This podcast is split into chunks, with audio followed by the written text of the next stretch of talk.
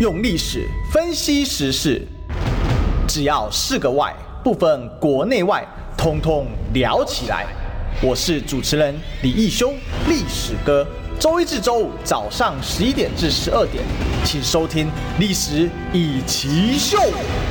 各位中广听众朋友，大家早！这里是《历史一起秀》的现场，我是主持人历史哥李修。我们今天继续追寻历史，追求真相啊！我们今天现场大来宾呢，是我们新科的民众党不分区立委当选人陈昭之委员好，大家好，我是陈昭之。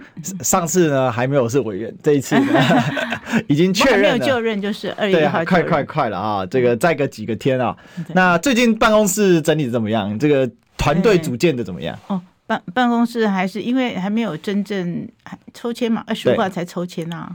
好，那哪个办公室？但是人员我比较担心，好，因为我是真正的新手，菜鸟新手。那我老实说，因为我的背景在是医疗方面，是，啊，我一生都守在医院服务。好，那但是进入立院里面，你需要的团队有很多，也许是法政面的，也许熟悉国会的，对，比较不是我医疗界的这个朋友，他们虽然都很想帮忙，但是我还是要不要借助这个其他的朋友，甚至嗯当选当选过立委的，或是甚至党的办公室等等哈，帮忙推荐人，那我们赶快来进行这个。面谈哈，就是这个团队很重要，嗯，所以这几天都在找找人，找不那不止，其实我们当选，哎，就是投票完的第二天就被柯批一大早就叫去开会了，嗯，早上七点半嘛，最近每天七点半开会，哎，哎，现在是这样，就是说他有不同的目的，譬如二五是一定是委员要亲自出席，是，那一三四有一些是党团要跟办公室主任这样子，因为。很分工很细了，而且每天七点半都有一些雨情的汇报，或者说，嗯，现就是几乎你当然你七点半一定要是醒着开会，这是 那很多也是实体会议了，是。哎，那科比的精神就这样啊，嗯，其实医院好像也早上早班，也就是固定就是很。其实我现在跟我说，哎，就是很像回到住院医师的阶段，像像我服务的核心医院也是早上七点半到八点半开会。晨会 morning meeting，然后才能够说，哎，就之后才能够就顺利按照那个时间去看病人嘛。所以其实我也习惯了哦，嗯，就对。我我还没有习惯，但是我必须习惯，哎，必须跟上这样的步调。尤其老实说，我们党是小党，嗯嗯嗯，好，就是说他的这个，嗯。这个这次好不容易有一个空间出来哈，在蓝白之余有一个白色的很清楚的一个空间。那这个未来这个怎么样加强我们的这个小党的培培植人才的培植，地方组织的培植，好，或者我们的根本不容许有任何这个休息的时刻，就是马上就要进入战斗状况。所以战斗白，战斗白。那那有几个问题是大家都很好奇，就是说一个是就。委员是有两年制嘛？因为目前之前讨论过嘛，那黄国昌是说是有，那现在像委员的话也是两年之后就要投入地方选战嘛？还是说到时候是怎么规划？嗯，我老实说，这个部分因为柯 P 大概我猜他跟其他跟我当然是单独谈的，嗯，那我猜他跟其他的不分区因为那么长的名单，对，是怎么来谈的？那那我必须老实说，我个人没有参选的计划。那柯 P 确实在很早的时候就邀请我。好，那科比跟我认识，我想也许有一些观众朋友是知道的。对，好，我跟他，其实我跟他跟我们先生以前我们都在台大医院。都同事过，哈，点头之交。但是，一直到这个，嗯，甚至两千年政党轮替的时候，那时候我们大家在为这样子的事情共同努力。但是，是二零一二年成立陈总统的医疗小组，是啊，我我他建议我成立医疗小组，哦，我邀请他到担任召集，等于我们两个是那个成员，那个小组的第一号跟第二号成员。哦、然后筹筹组起来，我们也做了很多努力。后来陈总统是得到保外就医，嗯，好，所以我们老而且那时候开会是很密集。每周一次，所以那个时候算是一个真正的共识。所以事实上，在那一段时间，我跟柯批有一个，我就这样形容，叫做很特殊的革命情谊。嗯嗯嗯，然后也间接改变了他的人生，因为他从台大的地下四楼，然后他给我这样的一个，嗯，就是建议，然后。我我也同意，因为那时候我根本不晓得怎么来处理那个陈总健康的状况。是，然后成立医疗，当然以后再来谈医疗，这个很特别，跟别的医疗小组都不一样。对，那这个医疗小组成立之后，他真的每天每周二我们都开会，但当中我们还有记者会，或是有一些活动，他能够尽量参加。他每周二的晚上，他都骑脚踏车从台大医院到，那时候我是北社社长，嗯，啊，在也在青岛东，所以离台大医院不会太远。好啊，你看我每每周开会，然后他又是召集人，我是总干事，又是发言人，对，好啊，所以整个资料都我在整理的呢，就是说这种密切的合作。然后当时我会邀请他当召集人，我承认我认为他那时候有点声量，嗯哼哼，而且他常爱讲话嘛，不是吗？对他，他，他那个时候，他现在很进步。早那个时候就是说他是常常去，就是那个角色其实也是这样扮演，我以前还这样扮演。嗯、然后我想。那时候就得到那个当局啊、驻母啊，那就讲很多话，就希望和谐啊，就让陈总统保外就医啊，啊，所以我不晓得大家还记不记得他的那个研究计划，因此被 像查水表那样的查法。嗯，好，然后他的甚至他的办公室助理都吓跑了。对，然后他的办公室每一个连板凳都被查他的来源了。嗯，那这一段老实说，后来我理解以后，我真的蛮佩服他，因为听说整个被参被被查的人一定会有很多跟他合作研究计划的人，结果发现追查了二十几年，对不起啊，各位听众，没有瑕疵哎，那个案子结掉了。你想他后来从政之后，你看他打败了国民党，我们必须老实说，那个时候是不可一世啊，那个时候真是。如日中天的时候，所以但是那个案还是结掉了。那我要说的是说，他那时候因为特这个就他的研究费案，还不是研究费，他个人研究费案。然后他有一次，他好几次因为受挫，他说大概当时被八个行政的朋友，什么监察处、公务员，就很多地方。他第一次请假是要跟律师讲话，所以他他曾经很正式跟我讲说：“陈道真，你害死我了。”那我我记得最后一次还是在他。哎，投票前第一任市长投票前前几天，我去办公室看看他还好吗？我就看到他那个头发，如果这个可比你的头发就跟你刚睡醒一样，稍微梳一下嘛之类的。然后他说他有点感冒，反正他又跟我讲第三声，你把我害死了。那我当中其实有跟他道歉过，因为那时候第一次说我把他害死，我害死他了，因为他人生没有都是好学生嘛。对，第一台大医科嘛，那你研究这样你就好好照顾病人，他也是个好医师啊。对，那你开始被这样。这样子政治力的介入的一个追杀的，然后就是到他从政，其实我们是最早知道的，因为他去地检署那天晚上，刚好我们医疗小组参叙，然后他那天晚上他有来，然后就跟我说，他坐我旁边，然后就跟我说，我今天早上去地检署，我说我看到了，就是从媒体看到，他说我掉出来的时候掉眼泪了，我说我看到，他说我哭了，我我我说我看到了啊，因为他禁不住，大概人生就是这样，然后嘿。然后他就跟我说：“我好丢脸啊！”我就没有接口。然后最后他跟我说：“嗯，I want to fight back，我要反击。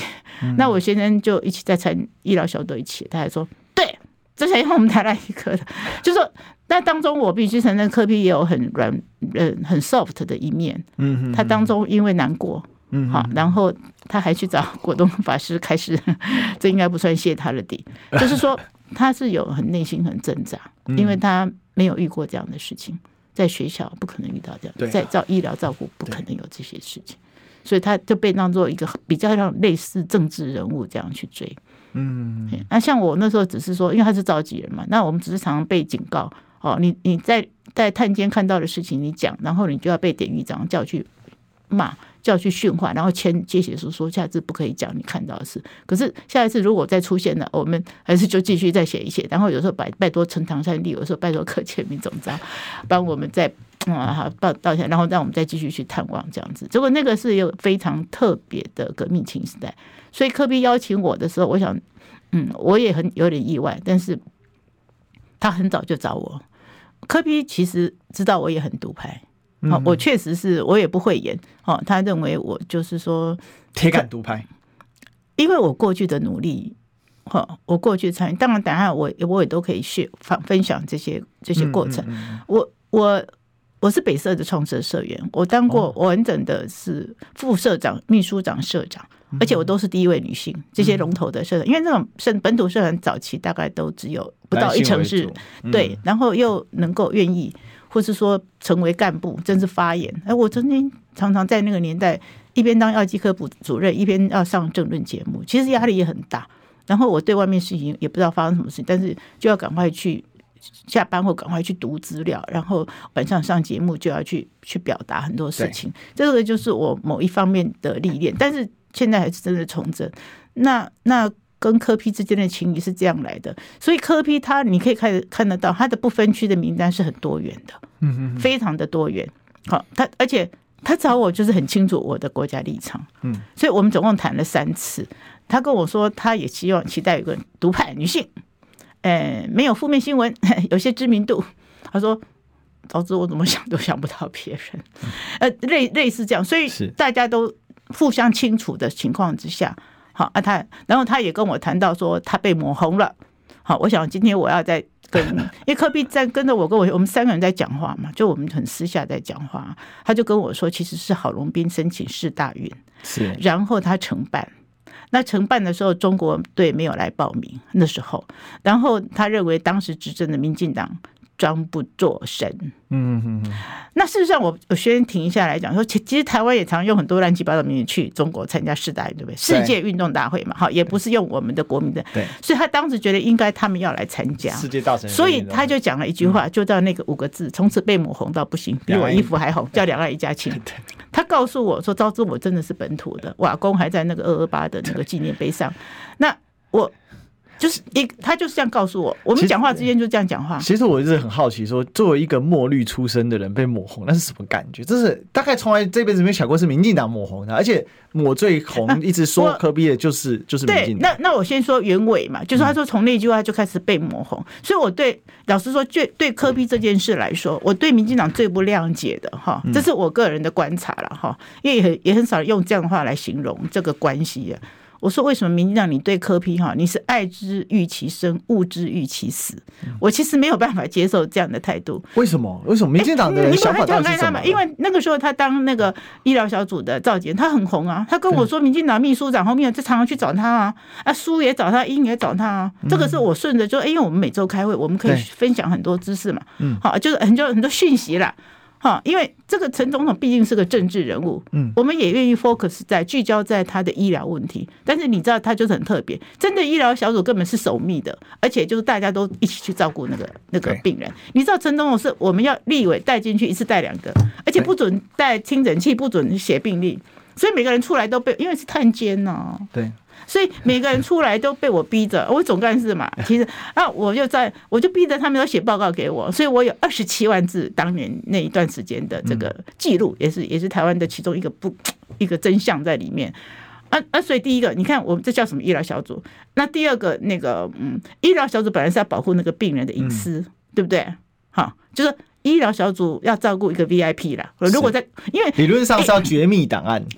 因为在台大医院，他叫我成立医疗小组的时候，他说：“你怎么没有办法？”他讲话说：“阿里奈伯该成立医疗小组。”我心里都在想说：“其实我也是台大出身，就想说，林台大病人在阿里来，每一个人来就给他成立一个小组，就是每一个 VIP 就给他成立医疗小组，好像在一起照顾他。嗯”那后来我就想说：“哎，我我就就成立。”但是医疗小组的运作不是这样，你通常是守密嘛，你不可能对外随便发言呐。可是陈总是很特别，因为他被关在监狱里，可是他的身体状况有问题。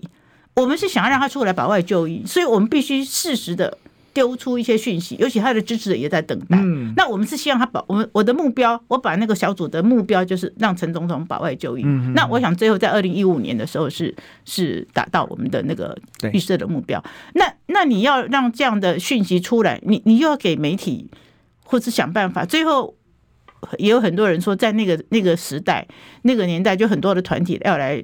支持陈总统就是医疗小组，因为毕竟站在医学的立场，所以他并没有被没是唯一没有被打败的团体。嗯，啊，事实上就那个做基础，后来就有个扩大鉴定小组，好，更多的人不同的成员进来，然后后来让陈总在二零一五年一月能够保外就医了。所以事实上，我们医疗小组每个成员在阿扁总统心目中，他都视为贵人。嗯，恩人哈，那很最有趣是我们成立的那个 LINE 的小组，我们刚成立的时候，那时候我去成立科比的 LINE 是我教他的，我跟他说，哎，这个好像比较好，比 email 这样跑来跑去好，啊，比较没有人在接，因为那时候那个 server 服伺服器好像在韩国。然后我要跟他说，哎，这个不用钱，这个不用钱，这样。后来科比去管理台北市长，他只取我第二句话，这个不用钱，这个不用钱，他就用赖在管理。那我们先成立了很有趣，就是陈总统没有在里面，嗯，因为当时是他就被关在那里的时候，我们排啊，等到最后陈总统加入了，不过他加入以后，我们那个小组现在都还在，都还很活跃的在讨论很多事情。科比也在那个小组里，毕竟他是我们真正的第一届的召集人，对，所以你说我们怎么会？有多少人可以分有能够人生会分享到这样很特殊的一段对啊共识跟革命情谊呢？所以科比来到不是因为我是药学背景的，是也许他认为我适合可以加入他的团队。嗯嗯嗯。那当然，科比邀请我的时候，我第一天是拒绝的，去年四月。我所谓拒绝是我一生没有要从政。大家也许看到说，好像很多人把我当政治人，不过请记得，我一生守在医院四十年，我们也要从政，但是我关心国家大事。我我我对不公义很敏感，所以我基本上在本土社团，我是一直活跃。从李李正元教授的一一届联盟创始人，在一九九二年哈，民国八十一年时代。那但是真的从政的时候，会让我很犹豫，这不是我的初衷，我没有从政的想法。那所以，我那天还跟柯 P 说，就是去年四月七号，第二天他要去美国访问。我说柯比不要叫我从政了啊！如果你一定，他说帮帮忙了。我说，那你先，我跟你讲，那你要先支持我代孕法案，不然我连想都不不考考虑都不考虑。嗯，他说我回去研究看看。所以到七月的时候，他就跟我说，我们第二次见面，他就跟我说他支持。然后九月初就立刻开了一个很大的记者会。对，那天的记者会是一生一死。好，生的部分是我的代理孕母，就是有关生命；一个是死就安乐死的部分，对，他请了傅达人的儿子，对，好，就这个也是。本党的政策安乐死的部分，嗯，然后又写入白皮书，把代理孕母写入白皮书，然后也有请吴新盈在会最后的会期也要先提优先法案嘛，因为那时候吴新盈立委刚好是总召，嗯，那就是说科比答应我的事，就一路都一直做下去，嗯嗯，其实对我来说，他是个有诚信的人，嗯嗯，好，哎，我是这样的关系进来的，他并不，但是但是他也当然他们的遴选委员会也会去查啦。那我也很骄傲，说科比查说我真的干干净净，就是就是说，然后我的专业，他他强调我是专业委，他后来了解，因为我跟他相处当然是从医疗小，跟医疗小组老师说，你不可能不懂嘛，我们全部都是医生，只有我是一位要念药学，那我做记录，我都我都了解，我也觉得我自己是一个非常上进，而且一个嗯，就是我认为我是一个很很认真、很很好的一个。药学，而且临床药学部分我非常的理解，所以科批找我，诶、欸，人家说两位药师是我认为是一个刚好一个这样的状况。那另外一个义军药师，他本身是在基层工作，哈，那开业药局，然后他是全联会药师工会全联会的秘书长，那他的先生哈，我想也不用会员，先生也是花东哲友会的会长，嗯，好，那柯 P 也希望他能够。当然，用他的专业做基础，能够在华东地区有一些经营跟耕耘。嗯，所以他其实是有地方性质代表。对对，就是我后来的了解，因为我们彼此都不可能去了解科比因为光光寄到总部来，听说就有五百封推荐信函。哦，了解，不分区。嗯，所以其实那个那个另外一位药师，其实是事前呃委员是不认识的。不认识，是后来是召集起来才认识的。对，那至于排序的，所以科比我觉得他有在讲啊，因为那时候我还没有搭，总共我们大概三次碰面，他在讲说我们有一些是推荐的，好，当然也有自己推荐的，那有一些是我们自己来主动挑选的这样的。那那至于最后这些人怎么来的，我没有特别清楚，好，但是我只能谈我自己的部分。我确实是柯 P 三顾茅庐，因为我不从政啊，我不是说什么大，而是说我并没有想要从政。那今天变成政治人物的感觉是怎么样？因为现在您真的是变政治人物了，一点都不好玩，好吗？没有没有，就是说，因为因为一旦我虽然用代理孕母，代理孕母就说你一定要同意我这件事，我才考虑从政。为什么呢？哈，就是说，我想你们都会了解，我从年轻的时候，我自己是先天性子宫发育不全的病人。对。那我自己也偷跑过嘛，哈，因为我要告诉他，我是很有，我们是很有资源。我跟我先生在台大医学一个医学校学习，我们要找医生帮我们帮我们这个忙，因为技术是容易的，对，哎，是很容易，当然容易。但是我现在因为后来看到他的门诊病人有一位跟我一样，但是没有读很多书，就小学毕业，他觉得很难过，因为在我们那个年代，他们都觉得不能生育的人几乎没救。那如果你又没有一个好的工作基础，也许就是很担心他。那我现在就是叫我站出来了。那我那时候还觉得说，你有没有搞错啊？叫你把你太太的缺陷公诸于世，连我婆婆都不知道的。那后来我先生说叫我自己思考，那我思考两天以后，我就直接丢在《民生报》哈，但《民生报》那时候是最大的一个医药版的一个代表性的那个刊物。然后从此以后就失去隐私，然后往这个方向走。嗯那这样是一九九六年一月。哇，所以从那个时候一晃十八年了，对，快三十我的心愿呢？而且当中我也收养小孩了。嗯，好啊，所以说说。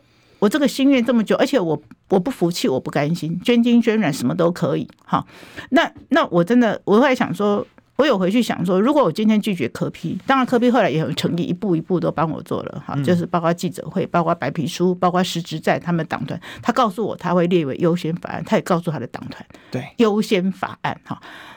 然后诶，就是说在这个情况之下，我在想说，如果我拒绝了他。那个到十一月十九、二十号左右才才需要正式 announce 嘛。是啊，所以我在想说，如果我当我一天我很老了，然后我回想说，我的这件事还是没有人被人重视。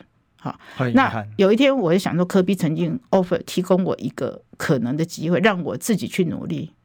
也就我跟你讲，人台湾的最丑的风景还是人，居然要一个病人禁止进入国会去努力这件事情。我先生我我先生也是跟我儿子都鼓励我去。嗯，我说这么辛苦，但是但是你可以看到这么多年来没有人出来讲，他们没有勇气，有压力。你知道，就有个小贤说他病跟我一样，可是他也只好自己赚钱去国外努力，而不是在国外说要求政府解禁。你要去对抗政府，对抗那些女性主义者，他们就有人。悄悄的去做，我是说，就是说，你为什么是我？你去 Google 都是我，好，哎，我就因为我我每次找人来，大家一起来，他们说，他我们就没有倡议团体啊。所以也有人写了一篇论文，我记得是中大的时候说，这个社会运动，他明明就是，但是就是你只看到一个人，是一个非常特别的一个 campaign，一个非常特别的。其其实我的观察有个点，这里面有个矛盾点，因为大部分我们的社会倡议里面呢，过去我们都认为说那个陈旧的，或者是呃，我们就说 old school 就是国民党的那个这个形象。可是事实上，在上次因为我也访问过委员嘛，就是那是我感受很深，就是说反对这件事的反而是来自民进党里面的力量，而且他的力量大到不得了，因为他已经形。成一个派系了，对，它已经形成一个从妇女部以对以民进党妇女部为主，然后它蔓延到整个，因为它已经变成一个非常好用的标签。那现在民进党很多新科的这些，不管是议员或委员，他们很多都是系出这个地方，他对他不见得他们是完全的，但是他一定会主打这个是他的，或者是把这个作为他一个标签贴在身上。那他就他就变成一个无敌星星，他就觉得他是进步价值。三十年来就一一一就一样的话，物化女性、工具化女性啊，这个我们都可以在。可是他们压真正压制的，就像上次委员跟我们分享到，我不知道大家还没有印象，选前的时候我们讨论到这个，其实他真压制是女性啊，他他压制的不是男性啊，这是因为这件事情是女性的一个最基础的。我很想跟他说，只有你老公可以逼你生小孩，好吗？没，就是说那个工具要物化，我真的随便讲，我相信各位听众朋友大家都能够解释。你被公教物化，那前提是你有没有自主权嘛？那我每次说这个这个非常容易去辩论。他他黄淑英，你只要讲一句话哈，他现在在影响力，我大概有十个逻辑可以驳那个，就是可是他那个他那个。权柄就一路继承，有没有？他们所以我回去，我回去骂陈总统。我说陈总统，因为当天我站在柯 P 的那个记者会上嘛，啊，他第二天哎，就是记者会回他，因为我指名道姓嘛，我一定敢指名道姓。然后他就讲说，陈昭之为了代理一母放弃国家认同，那我觉得这个回答非常的 low，非常的低。然后我就我就人家截截给我就截图给在我们医疗小组，现在我们医疗小组还是有柯 P 啊，我们那些当时的成员在。我说陈总统，你当年为什么用这种水准的人去当不分区？为什么你当初没有找我？其实我们也要从政了。对，那陈总统就跟我说：“好吧，我也把他写啊，你不要理他，他还蛮果敢的。他为什么要把国家认同跟这件事连接在一起啊？是，是，所以你看到对抗不孕症就是对抗中共吗？这是实在是太夸张了。但是他们就是喜欢这样玩。”是他们的。是那天我参加记者会，那时候我早早早了二十分钟到。那记者最他们最吓到是我长期我长期是站在所谓的绿营阵营这边。是。那我今天为什么会出现在这个重要的记者会上？好，所以他们也问了我一下。当然，那个我跟柯比之间有特殊的革命情，这个也毋庸置疑了。那我也敢勇敢跟大家讲，陈总统一定是很支持我们两个人的了。他他他对他的医疗小组成员有意见吗？不会有，而且也真心。就是说，你们信任他，真心协助。我我认为说，大家对委员的看法，就是过去会觉得是墨绿嘛，那可是现在突然墨绿变白色，很多人会突然有点跳轨的感觉。那也这也导致你招致了很多人批评，不管是蓝的批评或绿的批评。那我那我是觉得蓝的批评那是你也习惯了啦，好，但是绿的批评那是你你把怎样？绿的批评那我上次我在最近，我当然要参加浮选活动啊，我也常上台啊。对，好，那我们先上，我们先上个广告，进广告。想健康怎么这么难？想要健康一点都不难哦！现在就打开 YouTube，搜寻“爱健康”，看到红色的“爱健康”就是我们的频道哦。马上按下订阅，并且打开小铃铛，就能医疗保健资讯一把抓。想要健康生活，真的一点都不难，还等什么呢？爱健康的你，现在就打开 YouTube 订阅“爱健康”，用历史分析国内外，只要是个“外”，通通聊起来。我是主持人李易修，历史哥，请收听《历史以奇秀》。欢迎回来，这里是历史一奇秀的现场，我是主持人历史哥李修。我们继续追寻历史，真相。我们今天现场大来宾呢，是我们新科的民众党不分区立委当选人陈昭姿。喂，好，大家好，陈昭志。那这个最近大家都很关心，我们刚才聊了不少，就委员从政的一个始末了，然后也谈了很多，就是这个怎么样跟科批的一些认识啊。哈，那当然，现在横亘在委员面前的，其实是二月号开议，马上要来决定这个立法院长。哦，副院长，那这个里面有一个很强的政治意义，就是说，到底立法院今年是属于在野的，还是属于这四年未来还是民进党执政？因为这个牵涉到说，呃，就因为民进党这一次说真的是双博后了，哈，就是说细想，然后我我想讲哦，对民进党，因为你登记跟民进党做好诶，讲民进党被算到细想，还做更小诶。那就是回到陈总统，以前三角都的准备政党轮替困难最大的那一年，他是三十九点多嘛，一样。回到原点了，回到原点了啊！那等于是跌破了谢长廷防线嘛？哦，那所以现在就变成一个少数执政的状况。但是朝小野大，但是个野哈，又又出现一个问题是，这一次没有人过半，而且这次颜色很简单，因为没有什么小党了，没有，就是两大一中啊，就是呃国民党就蓝的、绿的、白的，好，那两个无党籍基本是泛蓝的阵营啊。所以简单来讲，这一次是一个非常，你可以说非常。简单也可以哦，就是讲一句比较难听，说非常干净的立院，就他没有这细细碎碎的东西，就大家就是一翻两瞪眼。所以虽然这个委员当然在个别法案上有很多自己可以展现的空间，可是整体的时候，这个我们看黄珊珊委员也说到团进团出嘛。那委员现在怎么看？就是说，因为早上也有记者访问到，是说。就有所谓现在有说油浆配的说法啊，就是说那个院长支持绿的，副院长支持蓝的这样子。可是对民众党来讲，就是说这一次的立院的选举到底怎么去定调？目前讨论的状况怎么样？是不是可以跟我们分享一下？我我们有成立一个核心小组哈，那那个当然里面科批也在里面哈。那我觉得科批最好的一个事情是，就是大家可以跟他提出任何的想法，嗯，好，甚至。据我了解，你跟他意见不同，他绝对不会为这个事事情生气。就是说跟，所以在这里面，当然我还没有做最后决定。可是那个意见，像我也是比较敢丢意见的一个啦。对，有些人说啊，就等主席来才是。当然，也有人都会很主动这样子来来处理。所以刚团进团出，其实我自己体会，团进团出到底那个内容是什么？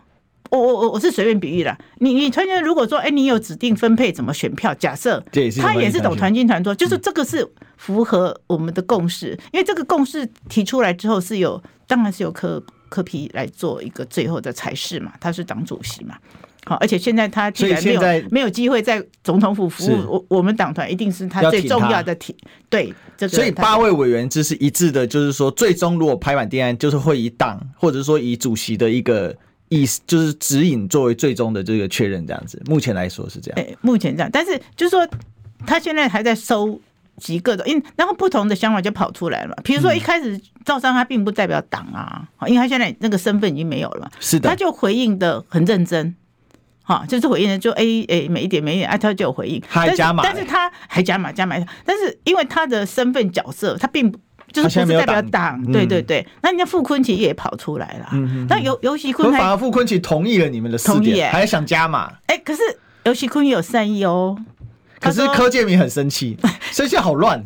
是现在，所以老实说，现在本来好像觉得越来越要明朗了，可以做决定。可是就是蓝跟绿各自内部对不同意见。游锡堃。提出，其实，在欧洲国家，其实有一位在驻外代表，他是我的好朋友，他就跟我说，他在国外观观察的，尤其欧洲国家，包括英国等等，他们很多重要的委员会其实是是有比较小的那个政党来当主席，嗯、也有，所以游锡堃有丢出这样的讯息嘛，所以也意思说，民政党来 chair 也是也来主当主席也也是可以的、啊。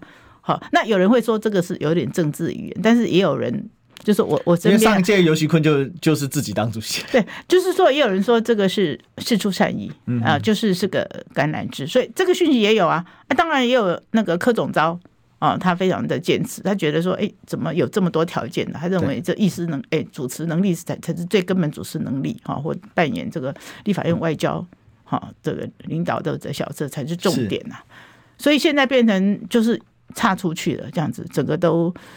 都等于说，原本你们有讨论到一个大概，但是但是这个本来很很多事就是因为一直变化。我我知道我正式从政以后也发现，嗯，那么像医学不会变化这么大，就是因为你有是科学的，有迹可循啊，大概在哎，但是如果做一些呃鉴别诊断，啊，大概往某个病走，但是但是那个政治就是说大家都会互相变来变去。那我们我当然承认我们要做关键少数啊，我们不要只是少数，我们当然要做关键少数。是，那我们也有觉得说，啊，这这一局哎不跟他们玩哎好吗？啊如果跟跟他们玩的话，事实上也是看怎么来做决定，还是会被大做文章啊。那会那会往自提的方向走吗？因为现在大概有几个情况，我们大概捋一下。我想你你们你们内部也应该都讨论过了嘛。就第一个，就当然就是要么蓝的院长绿院，因为这就是二分法嘛。嗯。那当然也可能就是像我认为尤熙坤的讲法可能比较偏向赵伟啦，因为赵伟就是个别委员会的主席。可是如果做这个立法院长，我不知道他们民进党能不能同意哈。目前看起来，我看其他的说法，目前好像是可能没这个度量了。哎，这肯定的嘛。我想从过去他们就刚刚我们也聊了这个委员跟跟柯批的这个过往，就知道他们现在我跟老柯也熟哎。对啊，这个等一下我们来来聊一下您跟这个老柯的一些故事哦。这个因为委员跟老老这个柯建敏的就老柯柯总召柯总召好，私底下是很有交情的。那我我现在把这个几个情形拨开来，就很简单，要么就是。绿的当主席，要么就蓝的当主席，因为我们知道，如果蓝绿这个主席跟副主席不同党的话，我相信主席是不可能让副主席有任何角色的啦。因为在这个牵涉到立院这个职权法面，这跟大家说解这个观听众朋友解释一下，就是说现阶段是二五分别由副院长跟院长来做主席，因为这是叫做分工，因为同党嘛。那好解决，可是如果一旦不同党的状况之下了，过去也有发生，但是那是国民党跟亲民党，那那没什么问题，因为他们毕竟是泛蓝阵营，比较系出同对对对。但是如果出现说所谓蓝跟绿的各一个的情况之下，那我认为大概副院长是不可能有角色，因为我觉得院长一直开啊，怎么可能让你有这个角色？好，那回过头来是院长还才是这一局里面唯一关键核心的一个问题。那就刚好我有一个疑问，就是说，第一个大家问请教一下委员，就是说，因为院长如果假设是民进党的话，那他基本类似于少数完全执政啊，因为院长其实有很大的意识的掌控权啊，那个节奏啊什么的，可以有很大的掌控权。那你怎么看？就是说，对于目前就是民众党的委员来讲，就是在院长这一局，会是在蓝的绿的选一个，还是会更多会倾向自己去提，然后最终就让他们自己决定？我刚刚有提到说，柯批在做决定之前，哈、嗯。哎，就是刚刚好像新闻有讲，我想说，哎，采开放态度，我就仔细看，其实开放的态度是指我们现在的讨论是开放的。哦，但是，是就是在我们的核心的群组里面，大家会丢很多意见。啊，当然不是每个人都有丢意见，嗯嗯，就是说我也不否认说各式状况都有啊，跟这个合作或是不合作，或是说我们自己一第一轮怎么做，第二轮怎么做，对，哎，还是说，哎，因为开始有人提出说，哎，正副可以是不同党嘛。这个这个讯息都会一直讯息也会进来，那大家也会去回应，好，包括科比自己也会有一些哎，大家的想法呢，或者说这样怎么怎么怎么，就都都是是 responsive，就是有回应的。那那这个真的进来不是什么状况都有了嘛？包括你说哎，比较不可能的。那那如果说，哎，如果连不可能的，就是假设说正跟负不同的党，连这个不可能都出现了，你说，哎，他一定不不让负做什么？可能什么事都打开新局了。我我也觉得，当然这个是这是最近有人做正负的，比较在晚期，就是这两三天出来的一个。因为我们从这个政治，因为政治它还是有迹可循啊，就是说人不可能跳脱常轨啊，就是说，但就算跳脱常轨，它还最多还是要回归常轨。所以我自己为什么会说这个？虽然蓝绿可能。假设哈，真的这民众党的主导下变正负的话，可是实质上他还是会。不，现在蓝军我也不知道蓝营的人选是不是确定啊？确定，确定。他还是非常确定。没有，今天早上好像开记者会，非常确定。哦哦，OK，都宣誓过了。那我们必须讲哈，就是这四个人其实形象、社会观感其实不太一致。对对对，对民众党来讲，韩国瑜是一个很负面的形象，还是？说个别委员感觉不同，还是怎么样？不，因为我过去跟韩先生没有完全没有接触过。是，当然科比也有讲过，说他们也有私交，也有私交。对，好啊，但是但是我我觉得蓝白河的过程，那个民众党是有受伤的。嗯嗯嗯。好，那个过程是有受伤的。蓝白合，我我我们有那天我有看那个珊珊讲说，他公开讲说因此停滞了。对对对对，在那个在那个他们的感受是停滞。那当然我们在旁边努力，都继续努力了。是啊，那那阵子我本来也不相信说蓝白合怎么会是我们是受伤，明明就是一个他们压着小党去去让步，但是那个时候看到的民调是往下掉。嗯嗯嗯。那我我都不我到现在都不太理解为什么那局会是结果会是。柯皮是失利的。对，那这个这个受伤有到底有多重？好，到底有多重？其实我当然不能替当事人去去传述这样的事情，因为这个跟我的解读不一样。我觉得啊，你就看到了一个大党要求人家让你啊啊，刚写啊，你刚写过你啊，艺术就就是这样啊。结果反正投出来不是，然后民后来的民调也也不是这样。嗯嗯。那到绿的话，我刚刚就说嘛，绿以前对柯批对不对？台北市长啊。你就全力挺他，你不是爱他爱的半死吗？后来恨他恨的要死。所以我说爱之欲生，物之欲去死。哎，这个就恐怖情人特征呢，嘿，唔烫呢。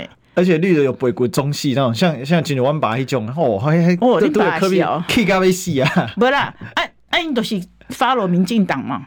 民进党恨的人就是我们要恨的人，不，但事实上不是这样嘛。我自己都觉得我没有改变了，我就老实告诉你啊，科比找我都非常清楚我的国家立场啊。嗯，他还明点了嘞。好，那那我是说。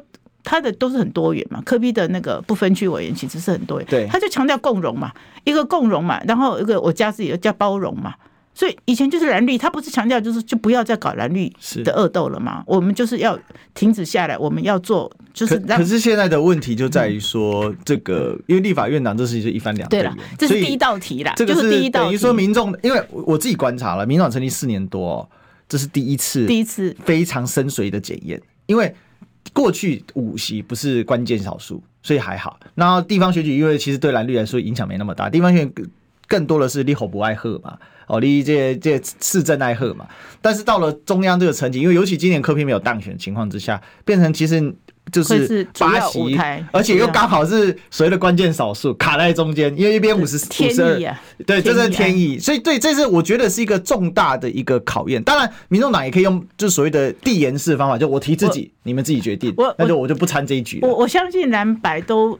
哎，蓝绿本身可能都有几个版本在处理了，是。好，就是说，因为其实我也是现在才菜鸟加入，就是他们可能第一版什么，第二版怎么做，然后怎么游说，还是就是感觉上好像有科比不，哎，老科不是也有放话说，让他去他不够，他去找几个人过来就有了，他他有讲啊，他有讲这个话，我说哇，真这么厉害，这个哎，他们会动是不是？可以动嘛？哈，因为像我们都觉得说，我们都要忠于这个党嘛，哈，那那。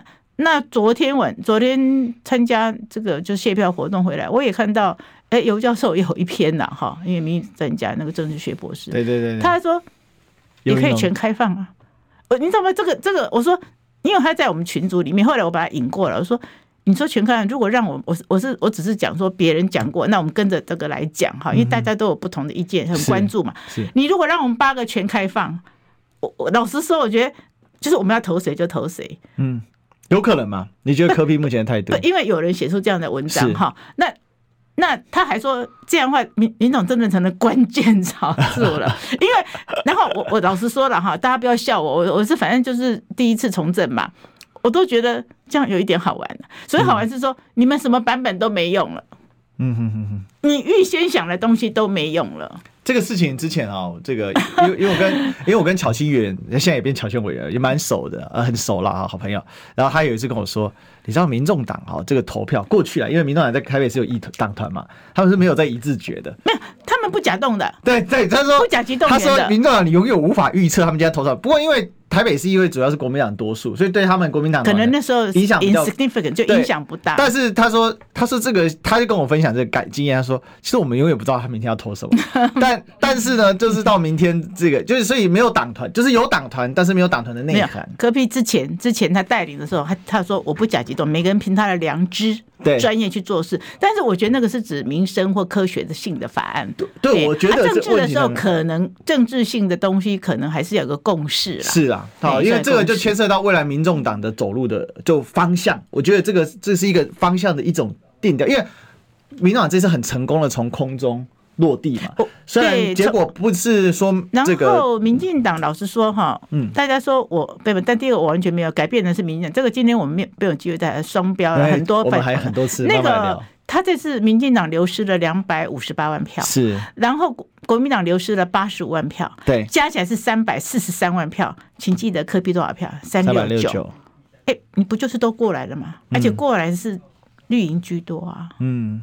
他流失了两百五十万八万票啊，全部都过来这里了，干干你就干干净净嘛，这是干干净净啊。好，我们这个广告不能干干净净，嗯、马上进广告。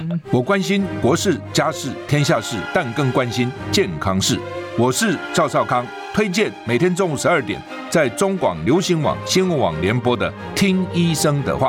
我们邀请到的都是国内数一数二的医疗权威，给你一个小时满满的医疗资讯，让你健康一把抓。除了收听以外，还要到 YouTube 频道上订阅 “I Care 爱健康”，按赞、订阅、开启小铃铛，爱健康三支箭，一件不能少。用历史分析国内外。只要是个“外”，统统聊起来。我是主持人李易修，历史哥，请收听《历史易起秀》。欢迎回来，这里是《历史一起秀》的现场啊！我是主持人历史和李修。我们今天现场大来宾是我们民众党不分区立法委员当选人陈昭之委员好，陈昭之跟大家问好。是在我们刚才提到这个，现在对民众党来讲啊，确实是一个政治决定的时候了哦。那我自己看啊，可能最终会偏向民众党，就是你两大人自己玩，有可能会是我我自己观察，可能会是是这个样子。因为毕竟假设说了，好，这游锡堃当选一定被说小绿，然后假设这个韩国瑜当选一定被说小蓝。那刚才其实我有提到一个版本说，那就开放投票。但目前感觉起来，就是刚才我们也讨论到一个点，就是其他法案大家都可以，但是在这个政治决定的时候，尤其因为它牵涉到立法院未来四年。讲白了就是它的功能的问题。假设是偏向民进党的话，基本上它当然会跟执政党是搭配合的嘛。那这个就会因为行政权是个优先权，我想委员应该知道，就是行政权它是很主动的，它可以有很多的。假设你意识瘫痪，那我就行政命令我就搞定你了。但假设如果要发挥这个在野的一个监督的力量，哦，对民众党来讲，其实对国民党来讲都是好事。那就是说把在把这个立法院的功能更完整，甚至在强化它。这也是我想民众党提出四点。这个改革的一个基本诉求，可是横亘在改革面前的是监督要如何贯彻，可能必须在院长这个层级有一个讨论哦，就是说他能不能够发挥这个议事的功能哦。那我我无论跟柯总都蛮熟的，你你怎么做，其实到最后都会被批评或者是被做文章啊。是的，是的。但是我们如果不参与的话，也要去考虑，那大概我们就可以预测是哪一方当选嘛。对，那我有一个疑问是说，委员你怎么看这个傅昆萁去提出去，他去赞同了民众党的四点？因为对科比提出来的意思是说不要管人选，但是就是说你谁回应？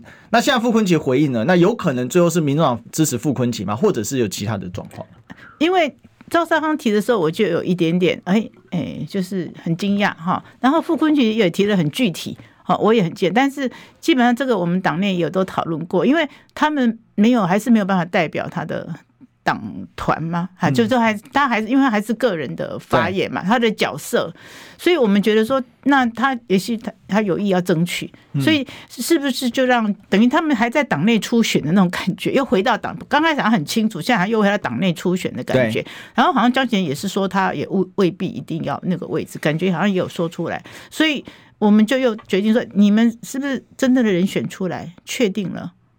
确定了以后，那当然我们的整个讨论又就会那那现在就是民众党团比较在意的是说是人选问题，还是说是呃是呃那四点声明的改革问题，还是说是整个立法院的一个走向问题？因为走向问题就牵涉到到底，因为不管是人选或什么，他背后的党才是重点的。我想，我想本党最重要的是，因为我们。承诺要兑现，这是非常重要，这个是诚信啊！我讲，我过去批评我曾经长期执政的，你也有很多没有执执执行你的这个你当初的政见。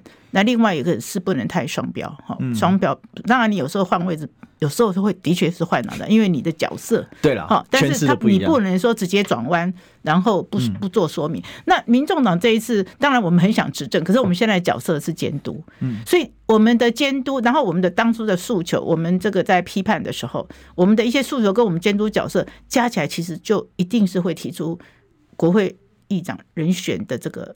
期待跟条件嘛，这是这是很顺着我们的那个整个竞选主轴出来的。对，所以我就觉得说，是不是两个党就应该有代表性的人物，就要好好回应一下。那那我其实因为这里牵扯一个问题，就是民进党，因为我们知道，就是说对民众党来讲，当然是蓝绿，呃，不管现在讲蓝绿一样淡啊，或者说蓝绿蓝绿是蓝绿，我是我，好，我们的主体性这样子。可是这牵扯的问题是。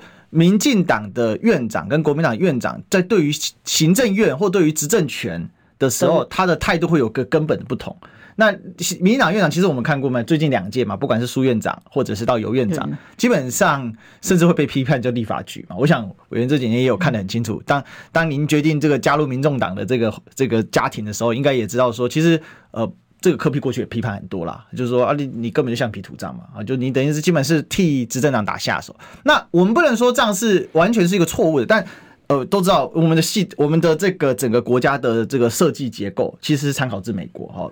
那美国里面就是三权分立嘛。那理论上，立国会，你看那个美国的国会哦，即便同党，他也不会给拜登太多百分之百好脸色哦。除非当然共和党太夸张，好，那他们可能会帮忙拜登一下。但整体来讲，他们还是有一些 argue 的。可是我们看到这个民进党的院长在这一块里面，他是会做比较，他就做比较少，主要还是柯总召来主持啊。我们想这个您跟老柯很熟，啊你知道他 他就很会运作这一些嘛。哈，那我的意思是回到一个源头，就是说现在这个角色有没有在民民众党的党团内讨论的时候，有没有把这部分给纳入？就是说，民进党的院长是会扮演什么样的角色，国民党院长会扮演什么样的角色？那这个讨论其实就牵涉到民众党如何去定调立法院，因为今年定调立法院未来其实是民众党，在我观察里面，因为两边都无法独立过半嘛，所以由民众党来定调这个状况是美国的那个台湾 Caucus，我不知道中文怎么翻，就是有有台有台连线嘛？哦，他的那个有个口气就是他共同主主席，嗯，诶，他也发表了一篇文章啊，然后他听说要安排，也不是，就是他就表达说要来跟三党谈。对，来了解，然后他也他的定位的角色跟大家目前的评论差不多。他他觉得说，民众党是一个哎、欸、decisive role，就是有决定性的角色在这，所以他也一定要访问到柯代提，特别提到科皮说，然后说他的支持者很多是 young voters 和年轻的人，因为年轻人这个这个部分其实是也是很大的一个关关注点呐。嗯嗯，所以我想说，以我们这样的一个角色来说，那诶。欸老实说，二十六号科比会带领我们再开一次党团会议，是那一场很重要，那一场很重要，就是说大家把意见丢出来。当然，每天都有不同的讯息进来。我我我觉得，老实说，柯 P 我觉得他很辛苦，因为他现在内心一定有，因为怎么样，一个是为国家，哈，这国家对的方向去做事情；第二个，这个小党。要要要永续，对这个小党要长大哦。我们过去老实说，比较只有这个空军嘛，哈。哎，刚刚最新消息跟大家插播一下，傅昆奇退让了，韩江佩确认。你看，又就是他们已经确认，那所以国民党已经确认了。那民民进党目前应该是游锡坤做龙头了。是是，所以对这个对民众党来讲又是一个，这个大概应该是去定案的啦。因为今天我看到早上开，这边定了，我们的讨论就会更聚焦啦。是，所以等二十六号嘛，二十六号主主席会对会亲自带我们这些核心的。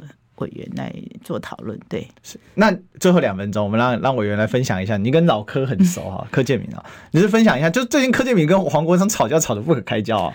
那你你自己怎么看呢？就喂，柯建明很凶哎、欸，他直接说就是巴西就是嗯，就是不重要哈，这不重要。其实我讲的很客气的，他讲的那个话，我真的觉得蛮难听的。不会啦，老柯怎么不重要？不是，他是呛说没用的巴西，他说你们是没用的八席。不行了，等我见到他说，我会问他说。总召，你认为我没有用吗？他他他为什么跟黄国昌特别不对盘？这个内容细节我不知道，但他们两个个性实在差别很大。是这么说。那哎、欸，黄国昌就是身上他就是就是得理不饶人呐、啊。是。他就是所以所以一刀就要进去。我昨天在在就是谢票的那个荣兴花园会上，也有人问我说：“啊，你们如果大家都是跟从黄国昌一样？”哎，就因为我被问到这种问题，那你们怎么样跟人家协商啊？因为大家还是有合作的法案呐、啊。嗯，那老实说，我这种题目也不可能回家问再回答。我说没有啊，我们这里没有十个，没有八个黄国昌啊，我们就一个黄国昌啊，大家都有不同的风格 style 去去沟通去协调了。那那黄国昌确实有说啊，老柯看到一个豆短啦，啊，我是不过安奈豆短，因为反正追溯这个，就事实已经到。这样的程度啦，那那珊珊也说，嗯，老柯根本就不理他啦，嗯，哦，大概没有到斗，但是就不不理他啦，这样之类。但是我们党还是最后还是很多要协商嘛，就算说你第一关协商不了，你后面又不是人生，又不只有整个这四年，也不是只有处理这个立法院院长，我们还有很多法案要要协商啊，要要跑啊，也不能再对立啊，嗯。哎，所以，哎，我想。怎么安排了？柯 P 看怎么安排，以后未来是谁来做协商？怎么做？我我想每个的角色都会，因为少，其实少的话，就是每个人角色都蛮分明、蛮持正的、分明的。对。好，了解哈。其实这个我觉得委员是很温暖的存在，我想这个 应该都这个 搞不好柯建明的沟通大了就交给你了。